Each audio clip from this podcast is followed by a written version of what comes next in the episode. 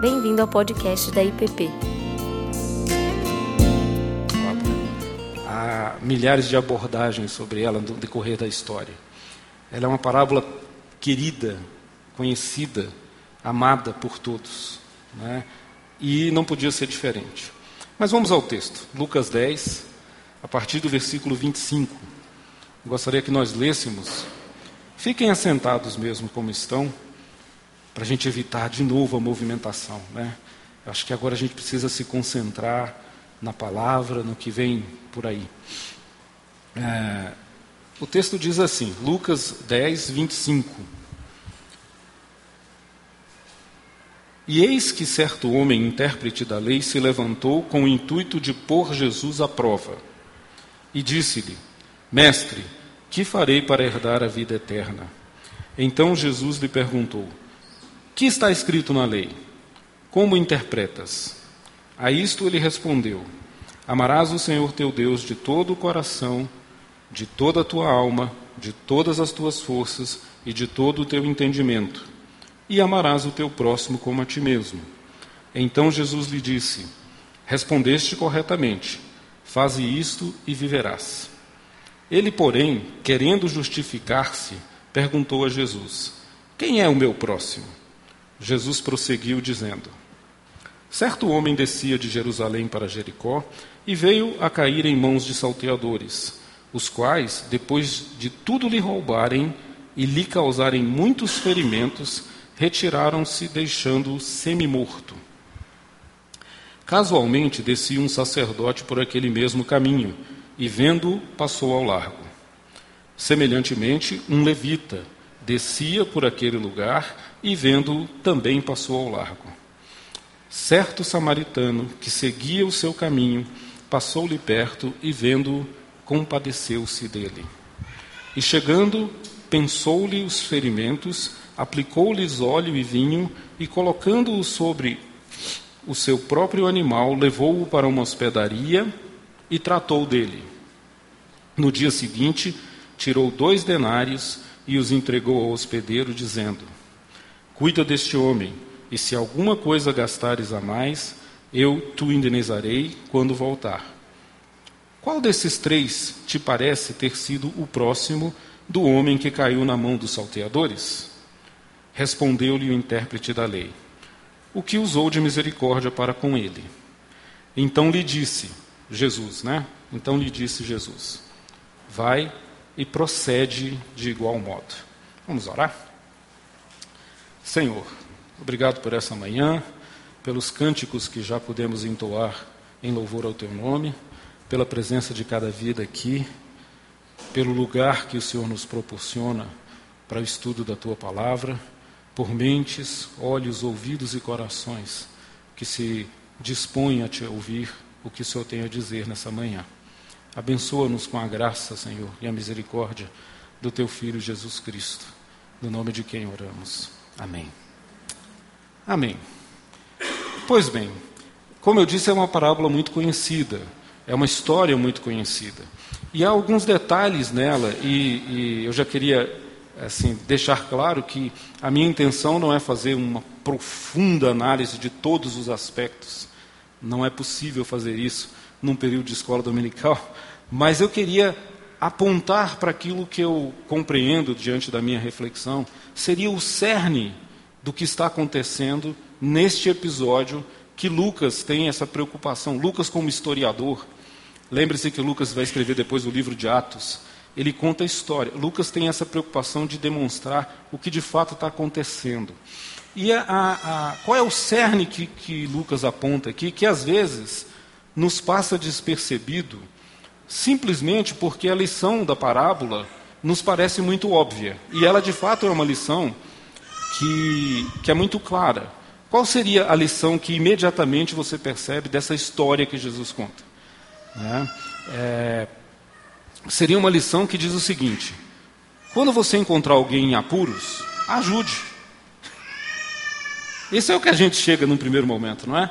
Você encontrou alguém em apuro, não passe ao largo. Não é assim que a gente faz. Né? É, é, mas essa lição óbvia tem por trás dela uma, um contexto muito mais profundo e muito maior do que meramente essa conclusão que a gente pode tirar rapidamente. E ela tem a ver com uma expectativa que é colocada no princípio da parábola, é, no princípio da parábola, não, no princípio do relato de Lucas, no, no versículo 25, quando ele diz assim: é, E eis que certo homem, intérprete da lei, levantou com o intuito de pôr Jesus à prova. Veja como Lucas estabelece o contexto. Né? É um doutor da lei, é um entendido da lei, é um religioso, né? que se levanta, coloca-se numa posição de enfrentamento e com o intuito de pôr Jesus à prova. Isso é importante. Né? É a famosa pegadinha dos doutores da lei. Quando eu estava estudando isso, eu me lembrei muito de outro episódio, que é aquele da mulher flagrada em adultério. Né? Cujo o objetivo dos homens que a levaram a Jesus era também criar para Jesus uma armadilha, fazer Jesus escorregar na sua interpretação da lei. Então vejam, isso é muito comum no relato de Lucas. Então ele vai dizer o quê? Prestem atenção na pergunta, que às vezes passa despercebida também. A pergunta dele não é assim. É... Ele não começa perguntando sobre as relações né, horizontais, sobre o amor. A preocupação do religioso, em regra, é como eu faço para alcançar a vida eterna, ou o céu, ou reino, ou ser membro dessa comunidade que é escolhida por Deus. A preocupação é a mesma que existe lá no Gênesis, naquela história da Torre de Babel. Né? Como eu faço para construir esse caminho que me garanta o meu acesso né, a Deus, ao divino, ao eterno, à vida? Essa é uma preocupação. E veja que tudo isso é num contexto de uma, de uma armadilha que ele está tentando armar para Jesus. Um outro aspecto que eu acho que a gente pode trabalhar um pouco, assim, eu vou falar rapidamente, é essa eterna, eterna não, né, porque ela começou no momento, mas assim, essa antiga disputa, essa relação de samaritanos e judeus. Isso eu acho que é importante dar um, um, um pequeno é, enfoque de como isso acontece, para a gente se situar. É, é uma briga antiga. Quando a gente lê o Velho Testamento, a gente percebe que isso acontece ali cinco, seis séculos antes de Jesus. É, no momento em que os reinos se dividem, o reino do norte, Israel, o reino do sul, Judá, é, há uma disputa e cria-se nesse contexto um, uma disputa para saber aonde, afinal de contas, Deus vai se fazer presente, onde ele vai ser adorado. Né? É interessante que isso se dá, naquele contexto do Velho Testamento, na, no simbolismo do templo. Há um templo em Jerusalém, onde é reconhecidamente a presença de Deus está lá. Né? Quando é, esses reinos se separam, o povo de Israel, ou seja, o povo do norte, fica é, com aquela sensação de que deveria ser aonde eles estão.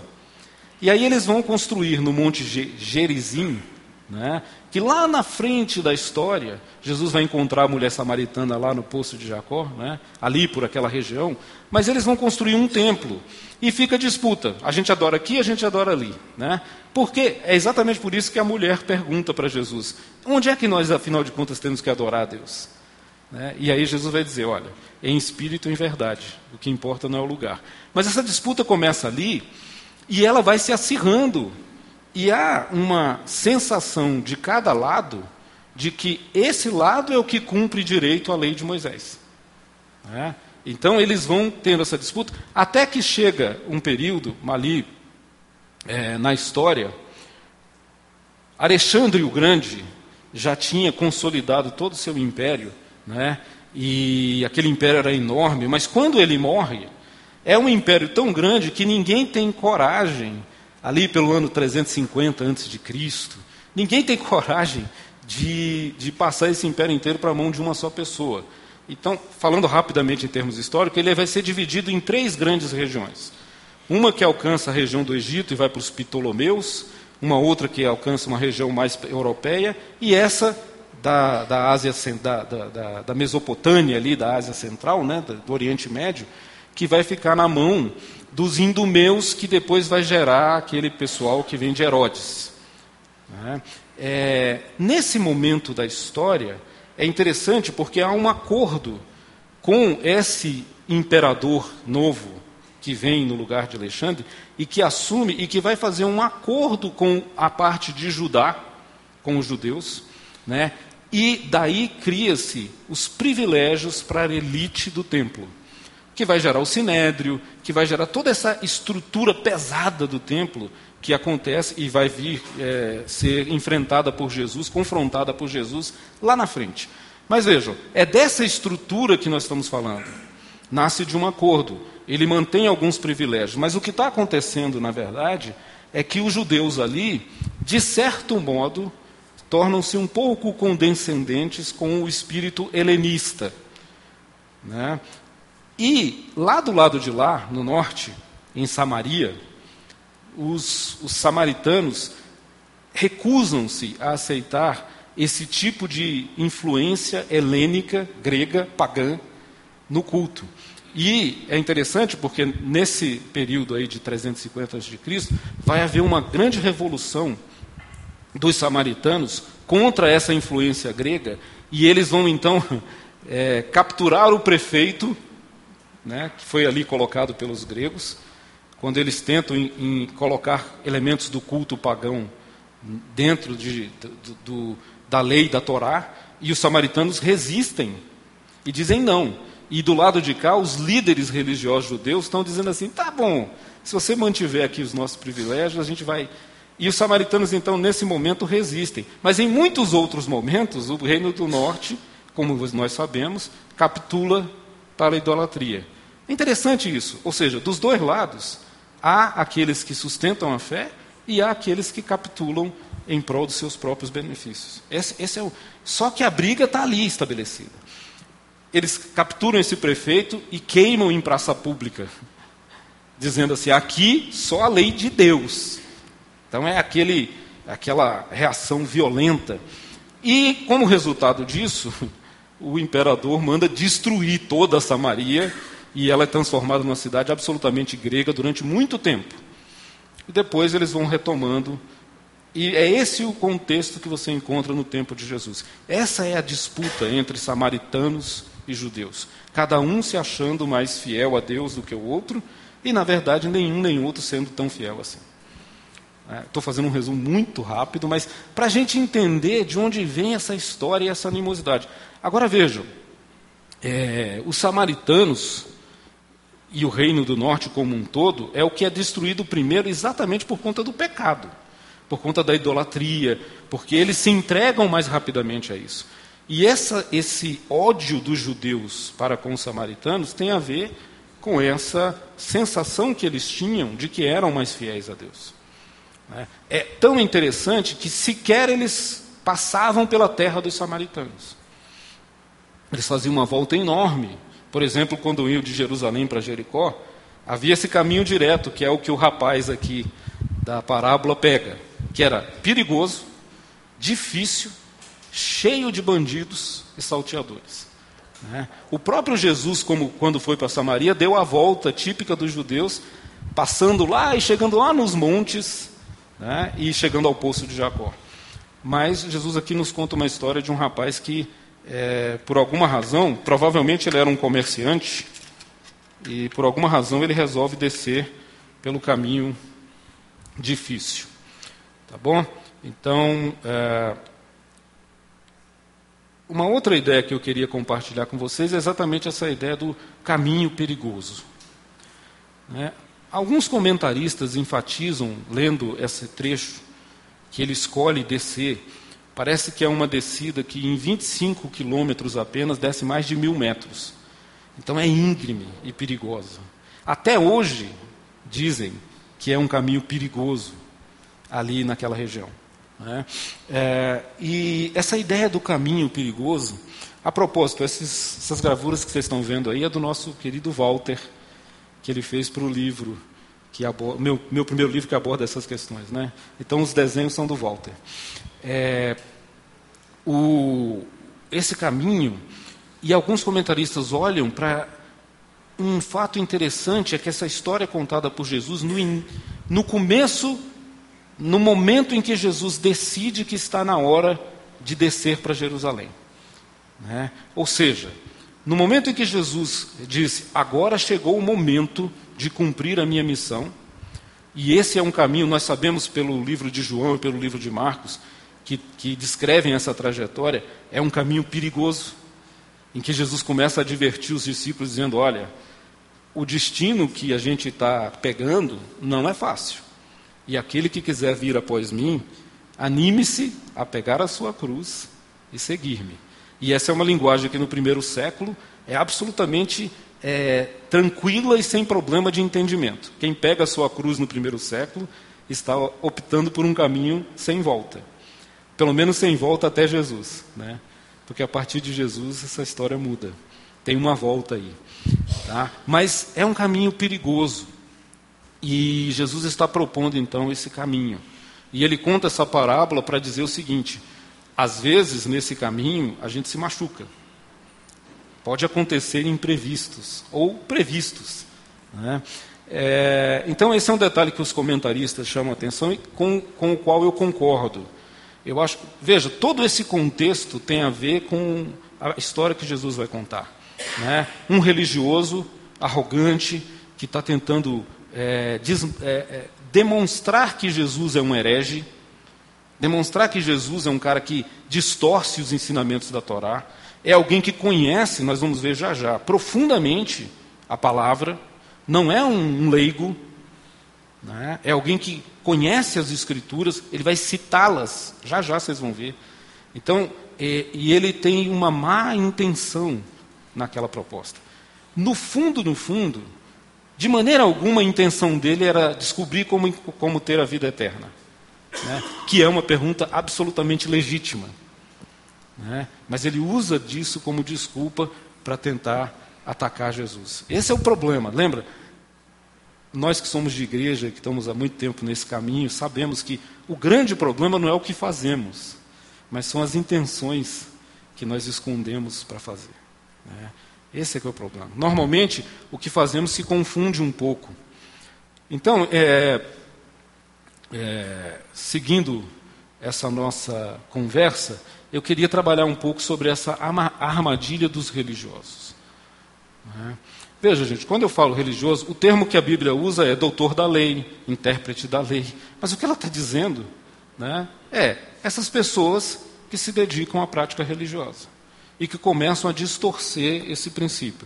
Então, não é uma crítica à religião, é uma crítica a essa postura né, inadequada que muitas vezes as pessoas que esquecem do amor e da graça de Jesus começam a ter com a religião. Quando você usa religião, eu tinha o meu, meu primeiro pastor, o pastor Abel Corte, ele, ele, sempre, ele sempre gostava de repetir aquela lição clássica que diz assim: religião significa religare, ou seja, é religar o homem a Deus. No conceito, religião é uma coisa ótima, necessária, excelente, por isso que ela está aí. Não é? Agora, Toda vez que você usa isso como um mecanismo de poder, manipulação e controle, você gera um problema que é o que Jesus enfrentava com os fariseus. Entendido? Para não pensar que eu estou criticando aqui a coisa errada, estou criticando a distorção disso. Mas a palavra adequada é essa mesmo.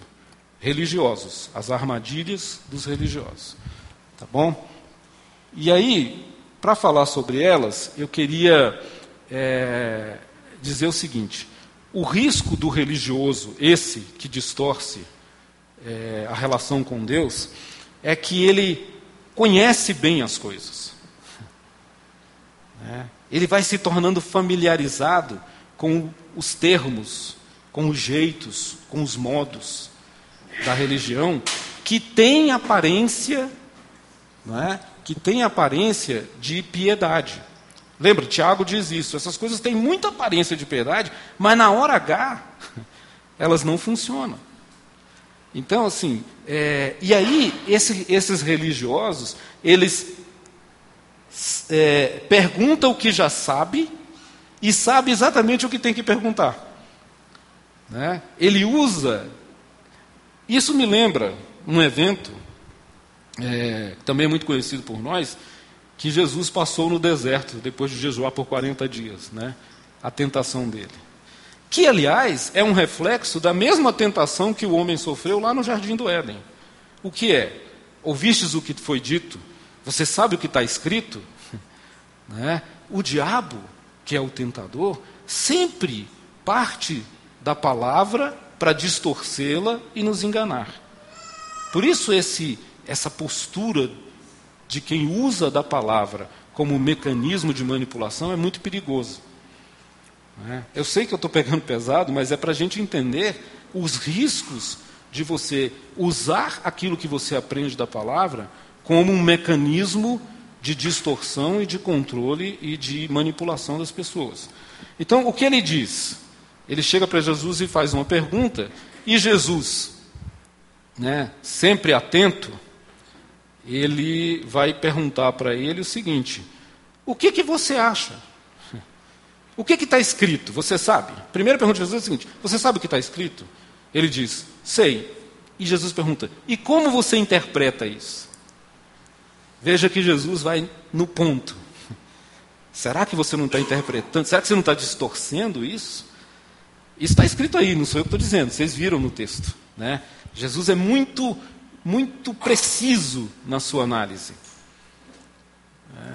E aí, a resposta é muito interessante isso aqui, gente, porque a resposta que o, que o religioso, que o intérprete da lei vai dar, é uma resposta que ele vai colher lá no Velho Testamento.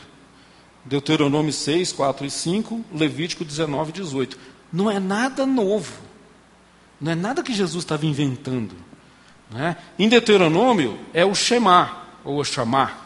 Ouve ao Israel, o Senhor teu Deus é o único Deus, só o Senhor amarás, só ele prestará culto. Né? Amarás o Senhor teu Deus de todo o coração, de toda a tua força. Né? E, e, e é interessante que depois ele vai para Levítico 19 e diz assim: E amarás o teu próximo como a ti mesmo. Era um princípio que já estava na lei levítica. É? A única coisa diferente que tem nesses dois textos, para esse texto que Lucas nos traz e que Marcos também nos traz, é a expressão que Jesus acrescenta de todo o teu entendimento. Então vamos ler aqui para a gente ver isso. A resposta é assim, 27, versículo 27. Amarás o Senhor teu Deus de todo o teu coração, de toda a tua alma e de todas as tuas forças. É assim que está em Deuteronômio. Tá? E Jesus diz: e de todo o teu entendimento. É uma coisa que ele acrescenta. É uma novidade? Não. É bastante condizente com todo o contexto que a Bíblia diz. Você usa, né? Paulo depois vai dizer, o seu culto racional, a sua mente. Mas isso é uma coisa que Jesus colocou. Por que, que eu estou chamando detalhe para isso? É muito interessante. Porque ele, como um doutor da lei, em tese deveria citar o texto de Deuteronômio. Mas ele cita algo já acrescido do que Jesus ensina. Quer ver como isso é verdade? É interessante porque nessa história de Lucas, é... deixa eu ver se eu sigo aqui. Nessa história de Lucas, o, o, a história é contada, essa que nós estamos vendo, ela é contada assim. É,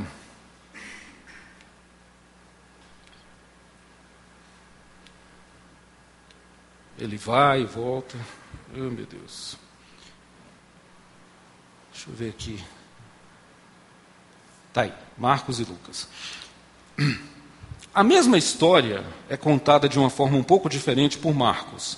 Marcos 12, de 28 a 31, conta-nos esse episódio sem a parábola, sem a parábola do bom samaritano. Ele nos conta esse episódio dizendo assim: um intérprete da lei chegou para Jesus e perguntou: Senhor, qual é o resumo dos mandamentos?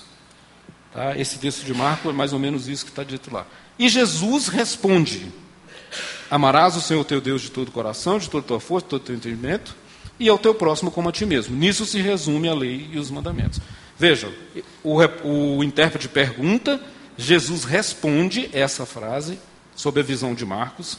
E no final Jesus diz assim: é isso aí, faça assim e viverás.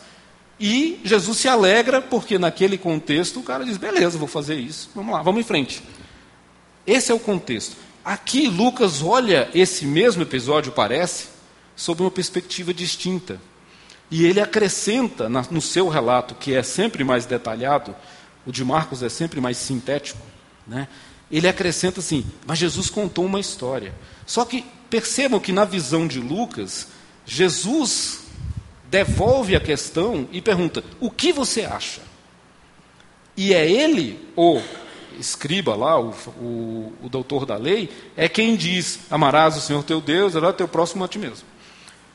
O detalhe que eu queria trazer para vocês hoje é o seguinte: é essa sagacidade com que esse homem utiliza o conhecimento que ele tinha, porque, para mim, fica claro nos dois textos que aquele doutor da lei já tinha ouvido o ensino de Jesus, tanto tinha ouvido que ele acrescenta o de todo o teu entendimento, que é algo que foi Jesus quem trouxe para o texto, não está lá na Torá. E a resposta dele é exatamente aquela que Jesus dizia.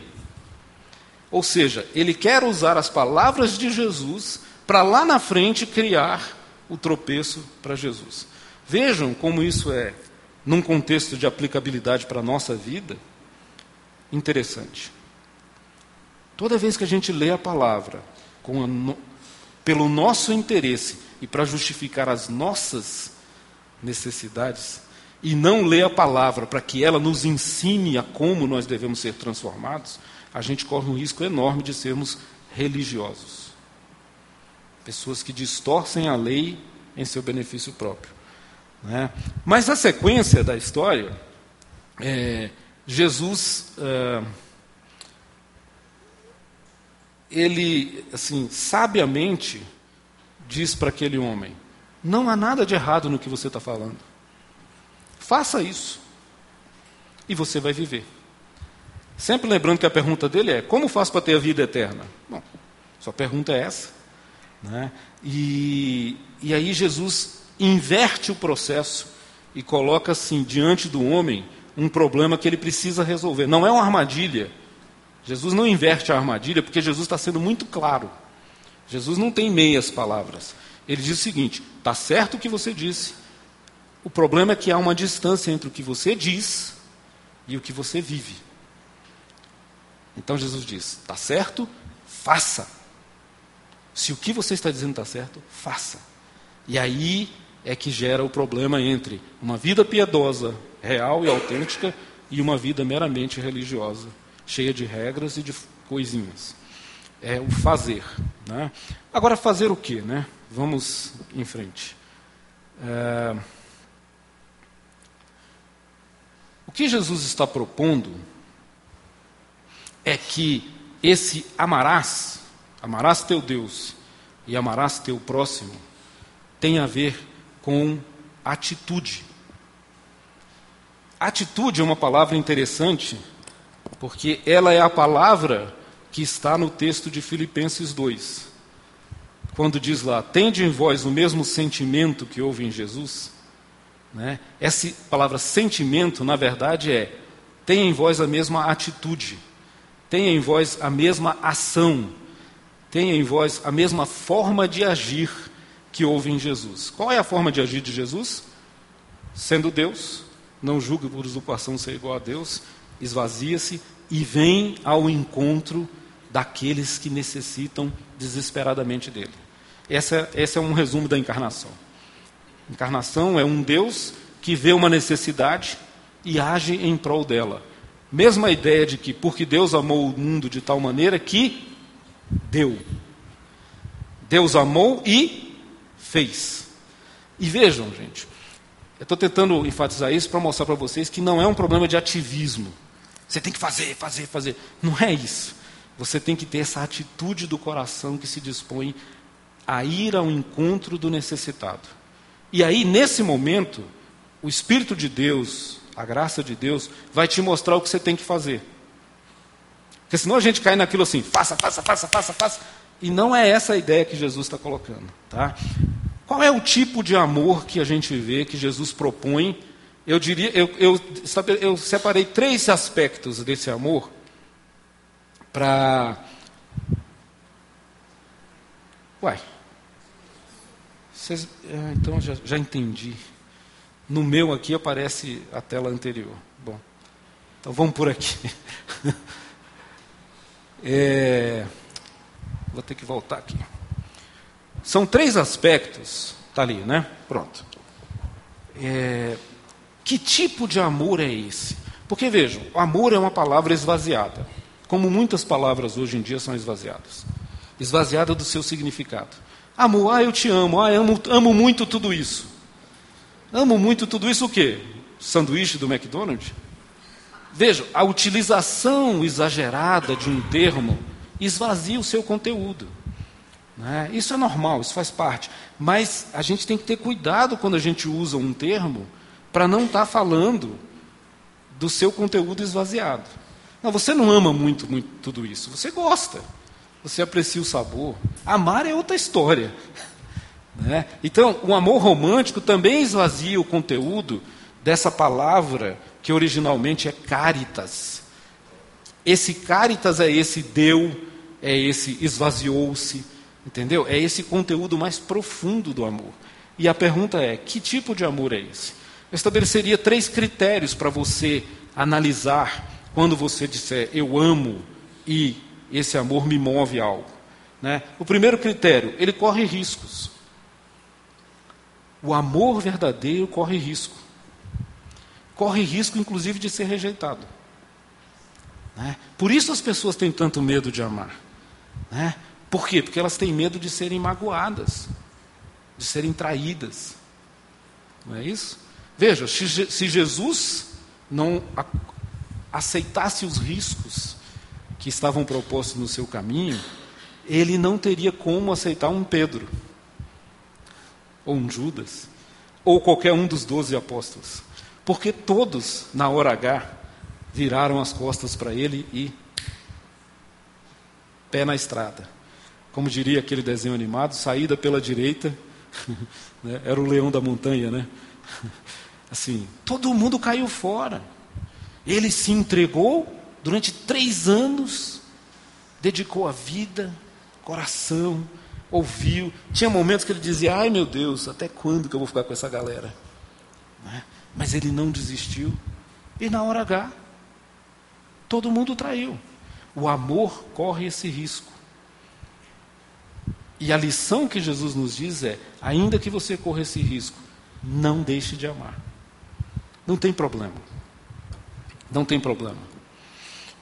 Então, o, o homem, o samaritano, aquele que para né, para ajudar o camarada, né, ele sabia das mesmas coisas que os outros dois sabiam. Ele sabia que o caminho era perigoso. Havia uma grande possibilidade dele sofrer uma emboscada enquanto estavam ajudando o cara. Todos os três sabiam disso. Mas o samaritano resolveu correr o risco. Né? Então, esse é um critério interessante. Quando você sentir que há um risco real nessas coisas, e ainda assim você perceber que a pessoa precisa, esse é um bom critério para você amar. É, o segundo, ele vai ficar a noite inteira. A gente deduz isso da parábola. Jesus disse que ele, primeiro, cuida das feridas imediatas, com vinho e azeite, que são dois produtos antissépticos. Né? É para resolver o problema imediatamente ali. Oh, o cara está morrendo. Então você passa um álcool, você esteriliza, e aí depois o que ele faz? Ele pega o camarada, coloca sobre o seu cavalo, sobre o seu, seu jumento, sobre o seu animal, e ele tem o trabalho de sair do seu caminho e levá-lo para uma hospedaria. Chegando lá, a Bíblia nos deixa perceber isso, ele fica a noite inteira cuidando daquele rapaz. Por quê? Porque diz assim: na manhã seguinte, ele paga os dois denários para o dono da hospedaria e diz: olha, continue cuidando dele. Mas o primeiro socorro, lá na estrada e na noite, o que salva a vida daquele homem é esse primeiro, essa primeira ação. Ele gasta tempo. Um outro critério para você saber se está amando ou não é a sua capacidade de investir tempo. Tempo é o bem mais precioso que nós temos. Vida. Tempo é vida. Se você gasta tempo com alguma coisa, você está gastando vida com alguma coisa. Então, o seu outro critério é: corra riscos, gaste tempo com esses moribundos que você acha pelo caminho. Gasta tempo com ele. O terceiro critério, que eu já adiantei, é que você investe recursos. Pega os dois denários, mete a mão no bolso, cara. Dois denários é grana. Não é pouca grana. É o equivalente a dois dias de trabalho, são duas moedas de prata. É. Ele diz assim, e não para por aí. Ele diz assim: olha, está aqui esses dois, mas se precisar de mais, põe na minha conta. Eu volto e pago. Então, esses são critérios práticos, concretos, para você avaliar. Corra riscos, gaste tempo, invista recursos. E aí, esse seu amor para de ser falação e passa a ser atitude. É. Interessante como Jesus é brilhante nas suas palavras, né? Quem ama assim? Que tipo de amor é esse? Eu já entreguei, né? Porque eu estou meio descoordenado aqui, mas assim, que tipo de amor é esse? Com quem que você corre riscos? Com quem que você investe seu tempo? Com quem que você gasta o seu dinheiro? Com quem? Com você. Com você mesmo. Nunca vi ninguém limitando esse tipo de investimento para si mesmo. Aliás, hoje está na moda é o eu mereço, afinal de contas eu mereço. Né? O que Jesus está dizendo é o seguinte: olha, do mesmo jeito que você faz para você, que você não poupa tempo, não poupa recursos, não, não tem medo de enfrentar riscos para melhorar, faça com o outro. Ama ao próximo como a ti mesmo. Esse é o tipo de amor. Não há nada de errado em você fazer essas coisas para você mesmo desde que não seja só isso. Assim como você faz para você, se ama, se cuida, né? faça com o outro. O padrão é esse. Legal isso, né? Assim, a lógica de Jesus, que é o próximo tema que eu queria abordar, é isso, né? A lógica de Jesus, Jesus inverte o processo, ele subverte a lógica do religioso. Né? Enquanto o, o o religioso se aproxima de Jesus dizendo assim: Jesus, eu que sou um cara bom, religioso, conheço a lei, né? o que, que eu posso fazer para ajudar? Esses, o que, que eu posso fazer? Assim, o que está nas minhas mãos para eu contribuir com esse projeto do reino eterno? Né? Essa é a cabeça do judeu, essa é a cabeça do religioso. E Jesus subverte essa lógica e ele, agora vem o pulo do gato, né?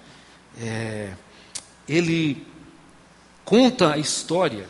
Ele diz assim: certo homem que descia de Jerusalém para Jericó. Não era um homem que vinha de Jericó para Jerusalém. Esse homem, unanimemente reconhecido pelos comentaristas, é um judeu. Ele é que vai ficar nu, estrupiado e largado à beira do caminho.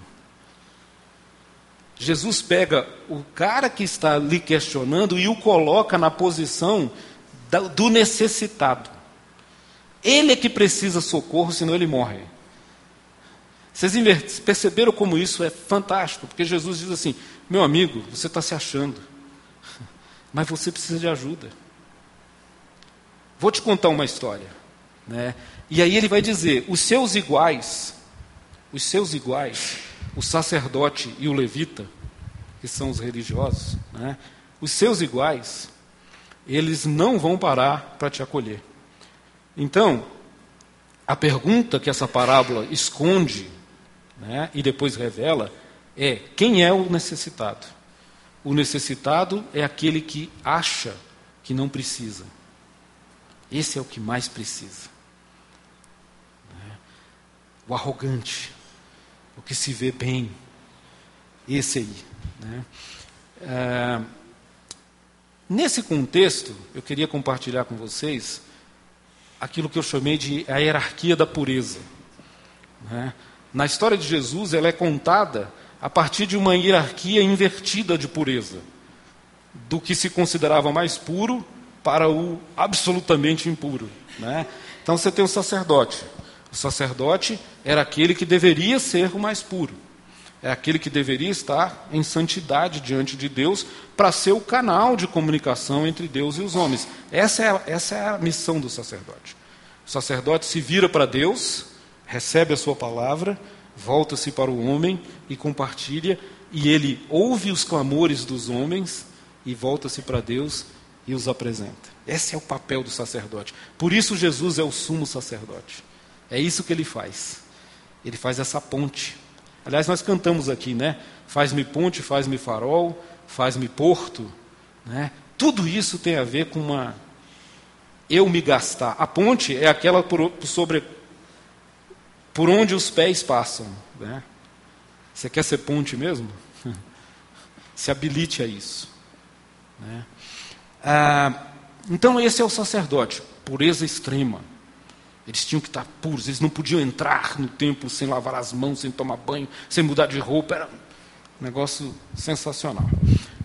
A segunda hierarquia que Jesus traz é o levita, que também é um religioso. Levita é aquele que é da tribo de Levi, cuja função principal é promover, estabelecer o culto.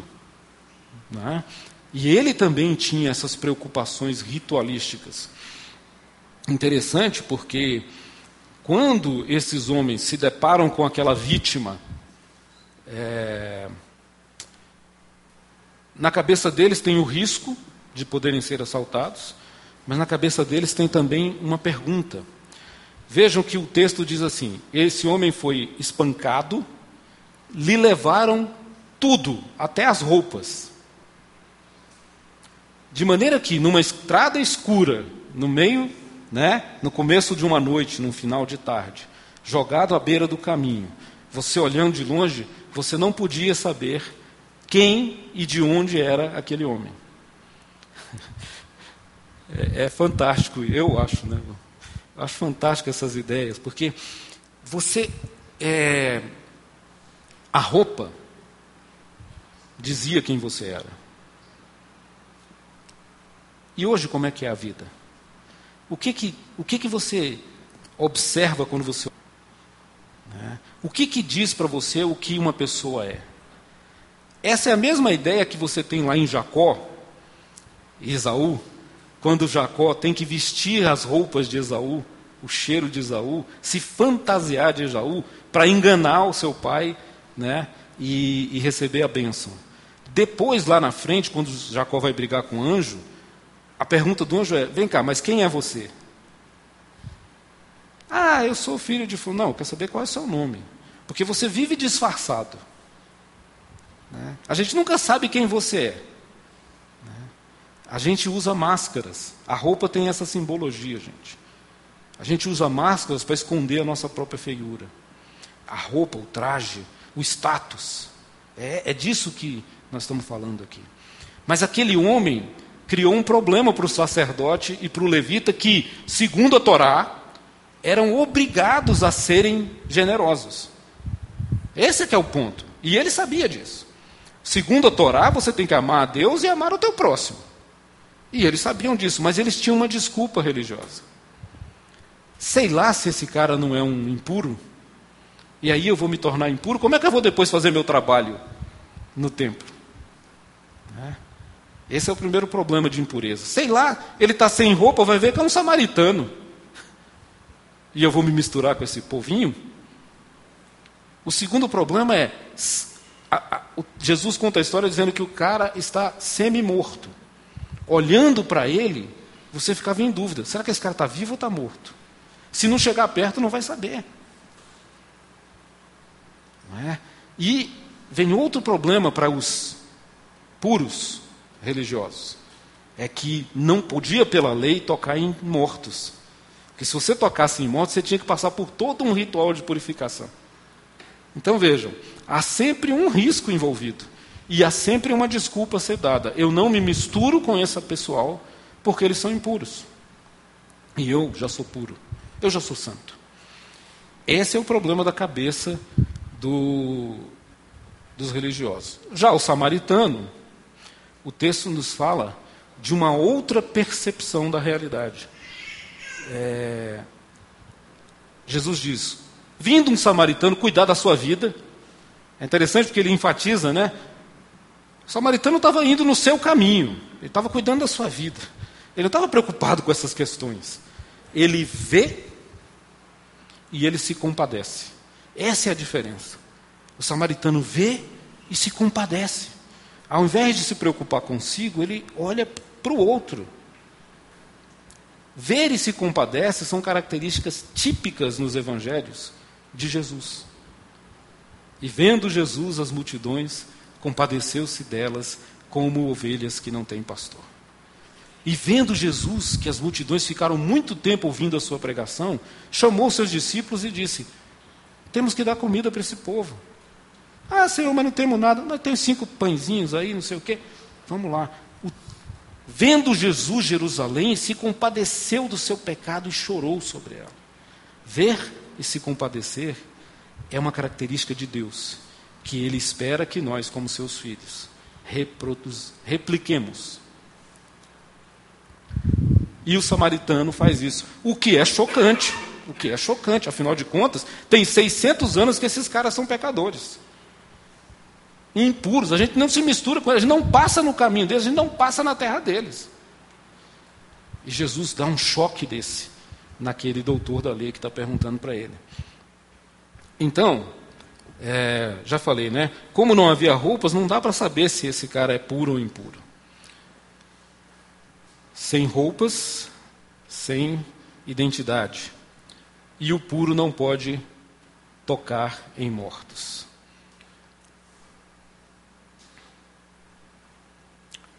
Aqui, meus irmãos, eu acho que se apresenta o equívoco básico do judeu, do religioso, do fariseu e de tudo isso que a gente percebe na história. Né? Todas as vezes que a religião é distorcida.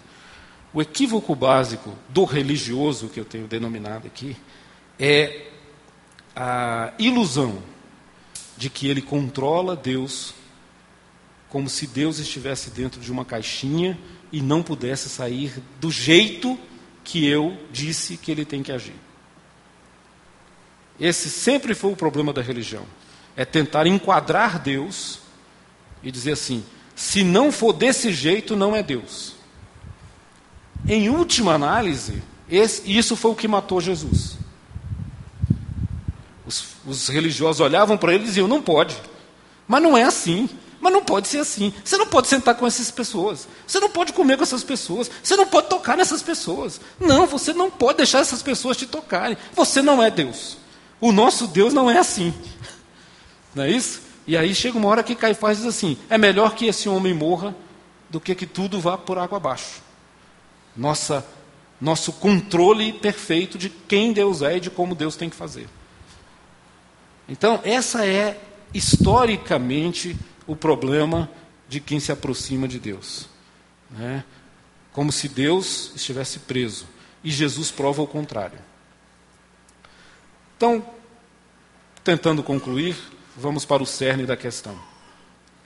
O cerne da questão dessa parábola é que Jesus está dizendo assim: no reino que virá, quando ele pergunta, que farei para herdar a vida eterna? Na cabeça de um judeu do primeiro século, isso significa o seguinte: o que farei para quando o reino de Deus for implantado, eu ser membro dele, eu ser parte dele, eu não ficar de fora? Né? E Jesus diz assim: olha, no reino que está por vir, a sua interpretação é muito restritiva. Você acha que esse reino é para poucos, muito poucos, e você acha que isso é imutável somente para alguns escolhidos. Quem? Nós, os judeus. Essa era a cabeça. Né? Então, qualquer um que estiver fora disso está com problema. Já a interpretação que Jesus dá, como nós bem sabemos, o cerne da questão é que para Jesus a graça dele é muito mais ampla, muito mais abrangente ela é distribuída para todo aquele que crer. Para judeus, para samaritanos, para gregos, para romanos, para todos. A visão dessa graça ampliativa, irrestrita, abundante.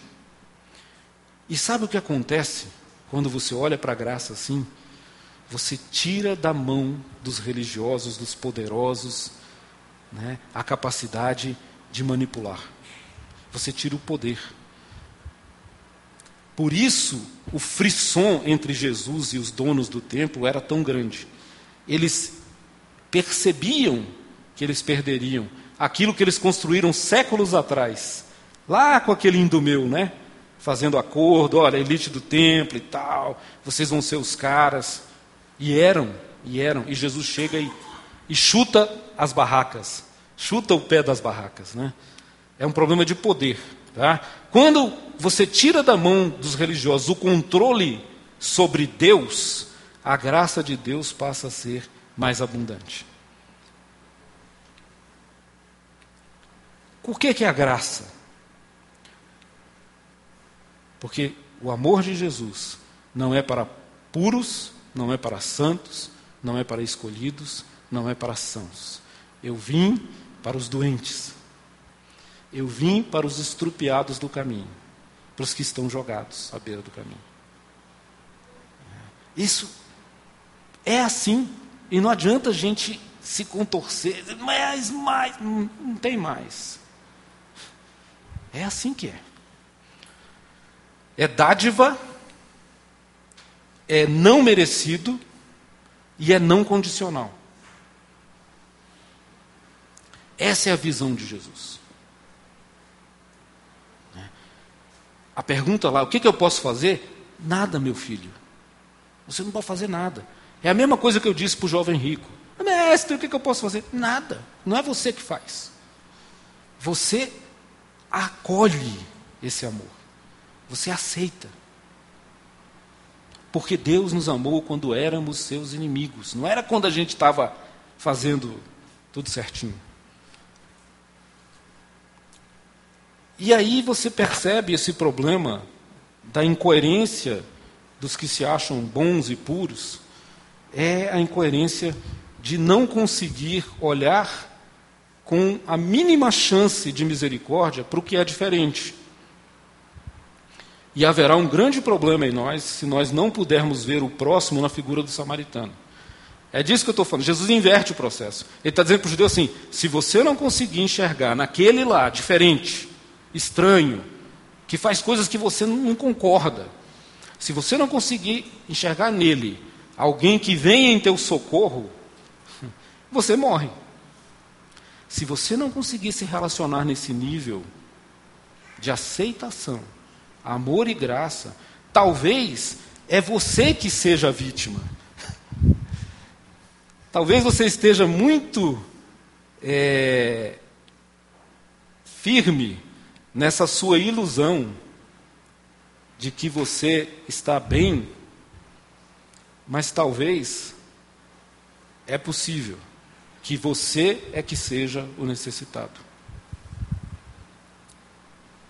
Porque essa arrogância que nos dá a sensação de poder, na verdade nos diminui e nos afasta de Deus. É interessante, porque a única coisa que a Bíblia diz que Deus não tolera é arrogante. Mas um coração contrito não desprezará a Deus. É, é a lógica paradoxal de Jesus. A vida cristã é uma vida de paradoxos.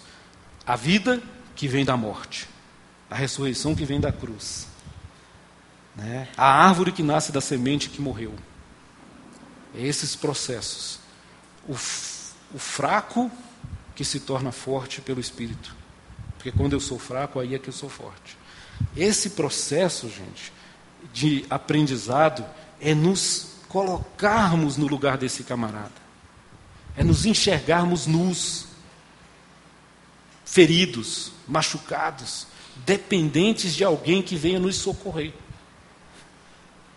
É isso que Jesus está propondo nessa parábola. É...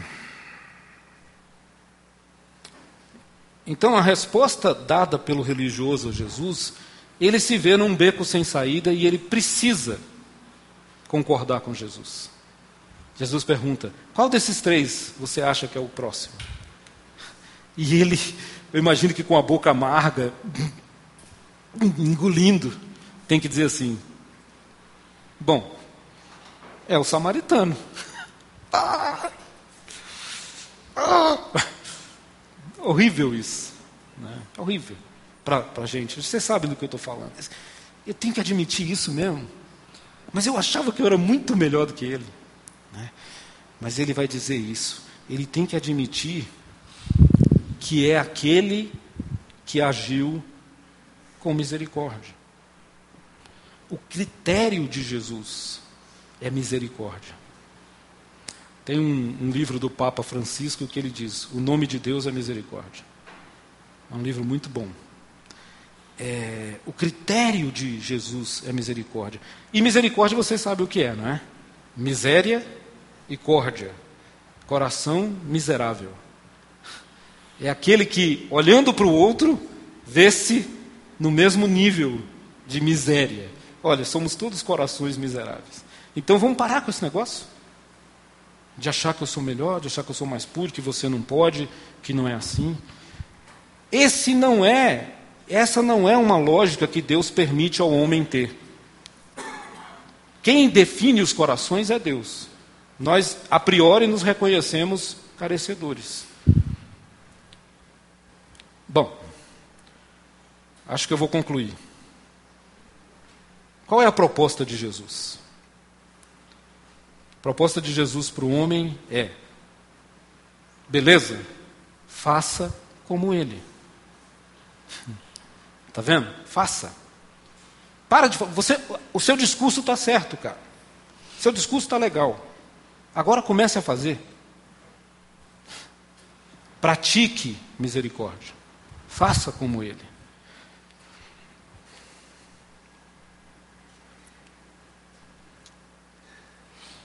E aí vocês devem estar me perguntando: aham, como? É muito fácil, faça. Como? Né? Eu dei alguns critérios. Se arrisque, gaste tempo, gaste dinheiro, se envolva. Né? Mas eu queria compartilhar com vocês, agora concluindo mesmo, uma a visão do Martin Luther King sobre essa parábola, que eu fiquei assim muito impressionado quando eu vi. Ela está no último sermão que ele pregou. Vocês lembram aquele sermão dele? Eu vi o topo da montanha.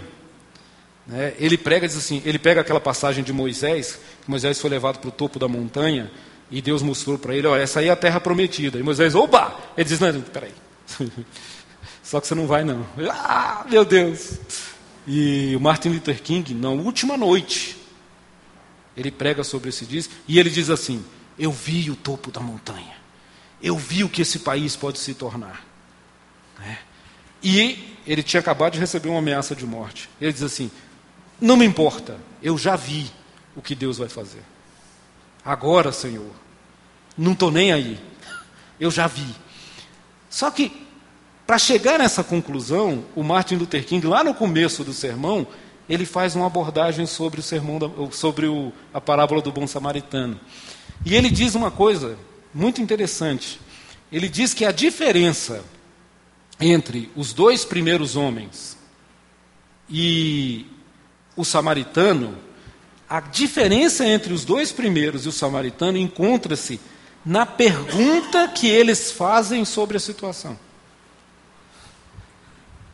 Os dois primeiros homens, quando se deparam com o homem caído, eles perguntam: O que pode acontecer comigo se eu for ajudar esse moribundo?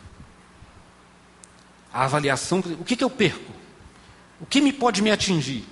O que pode acontecer comigo se eu me envolver com essas pessoas aí? Será que eu vou me contaminar? Será que eu vou ficar? O que, que vai acontecer comigo? Será que eu posso morrer? Os, os assaltantes podem chegar. Então Martin Luther King diz assim: os dois primeiros perguntam isso. O último pergunta o seguinte: o samaritano pergunta: o que pode acontecer com ele se eu não me envolver?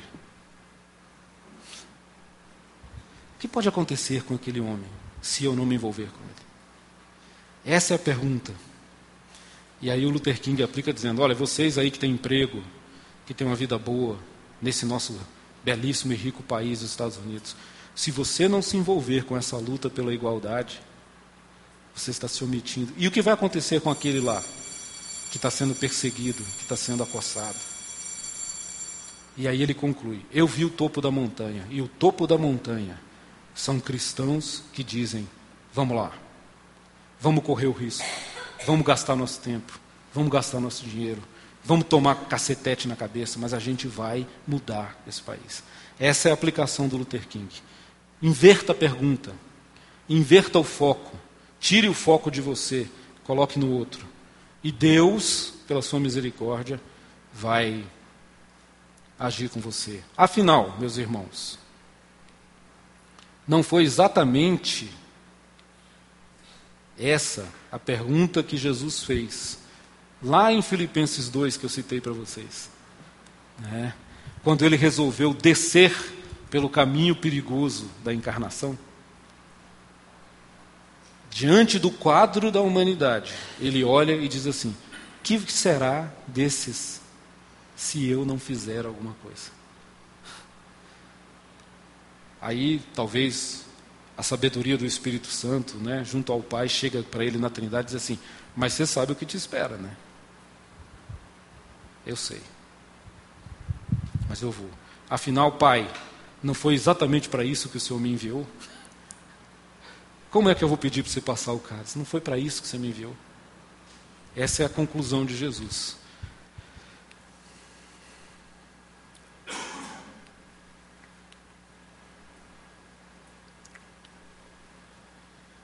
E aí fica a pergunta: o que seria de nós se ele não se perguntasse a si mesmo: o que será deles se eu não for? Né? O que seria de nós? A proposta para nós, meus irmãos, é, nessa parábola, faça como ele. Faça como ele. Pratique a misericórdia. Então, o cerne é que farei para herdar a vida eterna? Pratique a misericórdia. Viva a misericórdia. Encarne a misericórdia. Olhe para o outro. Desapegue-se de você mesmo. Gaste a sua vida com essas coisas e viverás bem. Essa é a resposta de Jesus. E viverás bem. O cerne da questão é: quem entra no reino é aquele que se sabe necessitado e que gasta a sua vida com essas coisas. Amém? Deus abençoe. Alguém tem alguma pergunta? Estamos entre um sinal e outro, dá tempo. Quer falar alguma coisa? Antônio Carlos lá atrás.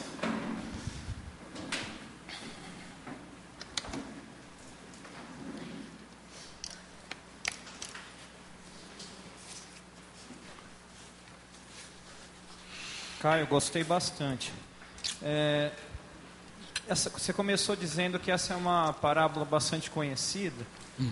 E ela, eu tenho a impressão que tem uma tendência muito comum de ler ela de uma forma mais simplista. E colocar ela assim, a gente lê isso de uma forma como se Jesus estivesse colocando o centro no ensino do amor. Uhum. Eu acho que você foi muito feliz de focar nessa história da religiosidade. Uhum. Me parece ser de fato o cerne. E por que, que eu digo isso?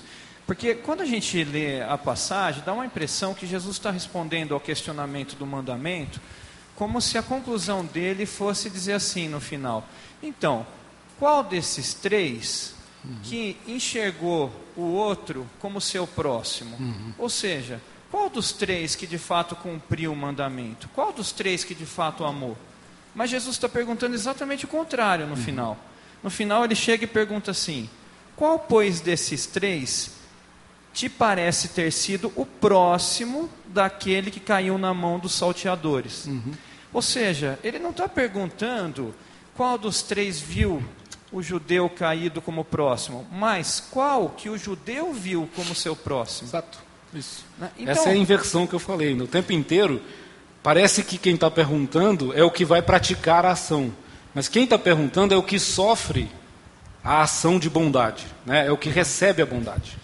Então, se ele tivesse ali assim, se, se o cerne fosse falar do amor, Uhum. a conclusão de Jesus seria a seguinte: olha, ame aquele que te faz bem, porque é o que aconteceu ali. Uhum. E não é o objetivo de Jesus falar do amor, porque o ensino de Jesus vai além disso. Ele, quando ele ensina verdadeiramente sobre o amor, Uhum. ele relembra esse mesmo mandamento, portanto, ele dá a mesma conclusão que ele está dando aqui, ele não está sendo incoerente, Uhum. mas ele diz assim: Mas eu, porém, vos digo, ou seja, eu vou além disso aqui. Isso. Ame o teu inimigo. Uhum. Não ame só o que te faz bem. Ame a todos. Então, aqui, acho que você foi muito feliz em, em colocar que, no fundo, ele está utilizando, sim, do ensino do amor, ele está pegando o gancho da resposta, mas o que ele está essencialmente querendo trabalhar é a ideia dos preconceitos religiosos, das amarras eh, sociais que nós temos, das dificuldades que a gente tem na própria religiosidade de cumprir o próprio mandamento. Isso, né? Então, isso. achei muito bem apropriado. É isso mesmo. É, uma, é trazer para o nível da concretude o conceito. Porque falar do conceito é sempre mais fácil. né? E aí é aquilo que eu disse: quando ele destrincha o- a palavra amor, dentro dela tem um aspecto de atitude, de, de concretização desse processo e uma, uma relação direta com os outros. né? E na minha percepção, né, essa, aquilo que eu botei aqui na última frase, ó, para Jesus viver assim, na prática desse tipo de misericórdia, que se vê tão necessitado quanto o necessitado, é a marca dos que pertencem ao reino. Então, quando você é, percebe essa horizontalidade de que todos precisam estar, de algum modo, debaixo da cruz, e sem ela não tem saída, não é? você consegue esquecer os entraves da pureza, da, do legalismo, dos jeitos e dos modos. Né? E você consegue ultrapassar isso e perceber o ser humano por trás dessas coisas. Eu, eu penso que o processo da encarnação é muito isso. Né? É um Deus que resolve entrar, se misturar, pisar no pó da terra. Né? Esse é o processo que Jesus está falando. Se a gente perceber, o texto mesmo que nós lemos, no Evangelho de Marcos, nos conta que foi dito logo depois, acho que Lucas também, mas logo depois que os 70 voltam. Aqueles 70 que Jesus enviou. E eles voltam, ah, fizemos isso, fizemos aquilo, fizemos não sei o quê. E o texto de Marcos diz: Jesus se encheu de alegria por ver que os discípulos meteram o pé na terra. Eles foram lá. Teve problemas, né? Sempre tem. Mas eles estão indo. Eles estão indo, é esse id, né? Então é isso aí. Quando nos vemos assim, nós é, possibilitamos que as. Isso é, isso é meio chavão, mas eu vou usar, né? Que os muros sejam derrubados e as pontes sejam construídas. Essa é a nossa missão, gente. É, o que eu acho interessante, assim, é que é muito fácil a gente distorcer a nossa missão. E é muito fácil que isso aconteça com aqueles que se tornam religiosos, no bom sentido. Quanto mais você se aproxima de Deus, mais você corre o risco de começar a achar que você é melhor do que os outros. Afinal de contas, você está perto de Deus. E isso é, isso, é, uma, isso é um, um, uma areia movediça. Isso é uma pista escorregadia. Você tem que andar com cuidado sobre ela. Nunca esquecendo de onde viemos, para não nos tornarmos arrogantes. Né? E crer que esse amor concreto, praticado, muda as pessoas. É o Espírito de Deus que age nessa realidade. Ela transforma. Como o Estevão falou agora de manhã, a gente não percebe quanta gente sedenta está à nossa volta. Mas o nosso discurso não chega nessa sede. A nossa vida chega. Eu acho que esse é o ponto da palavra. A nossa vida chega. Gaste tempo com elas, sente com elas, chore com elas, né? É, é, ore com elas e entregue a Deus a vida delas. E o Senhor, que é misericordioso, as alcançará. Fala, Zé Arnaldo. Só, só o pessoal acho que grava aí.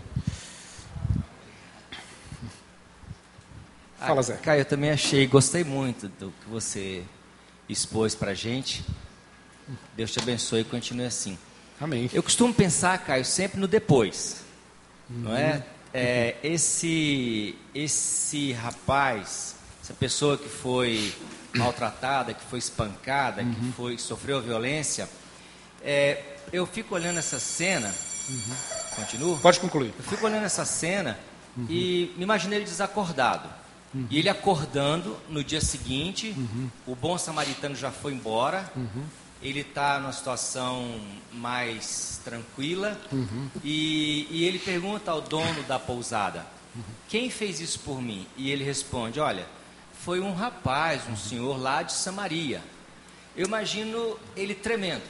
Falou: Caramba, alguém que eu considero inimigo fazendo isso por mim. E eu nem o conheço.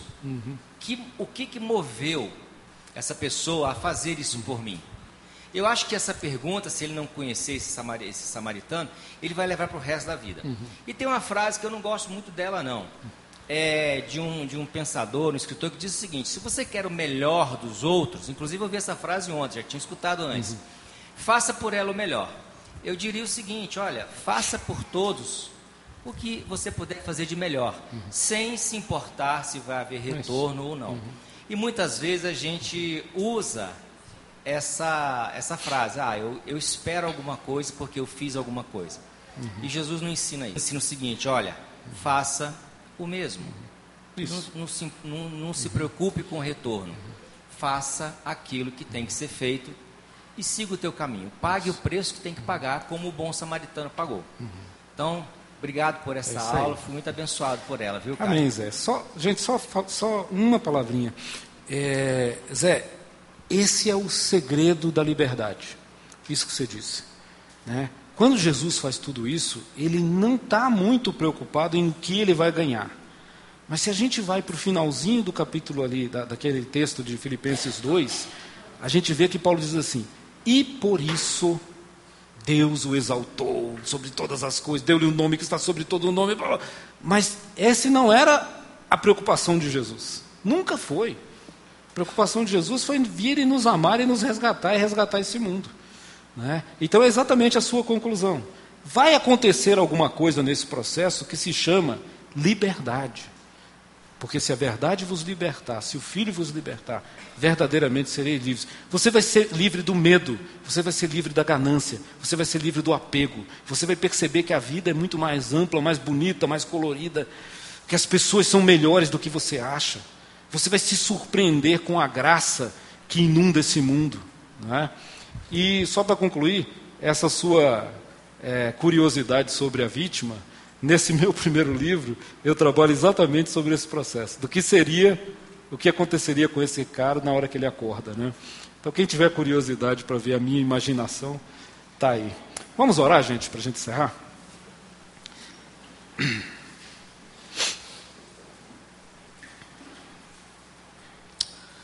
Senhor Deus, nós somos gratos ao Senhor porque, no fim de tudo, está um modelo que nos foi dado por Jesus Cristo, nosso Senhor. Que toda reflexão humana, para encontrar a verdade, tem que esbarrar no fato de que Jesus Cristo veio se fez gente, sofreu e padeceu por nós e morreu naquela cruz. E esse é o processo, e esse é o modelo, e esse é o exemplo. E é isso que o Senhor espera de nós. Obrigado, Senhor, porque cada trecho da tua palavra nos empurra, nos conduz para essa verdade. Que o Senhor nos ama e que o Senhor pagou um alto preço por esse amor. Mas ele está pago. E hoje podemos olhar e dizer: Senhor, somos gratos a Ti pelo Teu sacrifício na cruz e porque Ele nos possibilita vivermos de maneira li livres, livre, livre do medo, livre do mal, livre, ó Deus, da escravidão que, que o pecado tenta impor sobre nós. Podemos sair daqui, ó Deus, com os corações alegres e dizendo: tem misericórdia de nós e nos, nos ajuda a ser um pouquinho assim. Que essa tua palavra, vai e faça, possa ser feita por nós, com a ajuda do teu Espírito Santo. Abençoa cada vida, cada irmão que está aqui. Que continuemos nesse dia na tua presença. Que a tua graça esteja sobre nós e nos conduza para os nossos lares. No nome de Jesus. Amém. Amém, gente. Deus abençoe. À noite estamos aí novamente. Continuamos com os nossos cultos ao Senhor. Você acabou de ouvir o podcast da IPP. Para saber mais, acesse nossa página em www.ippdf.com.br.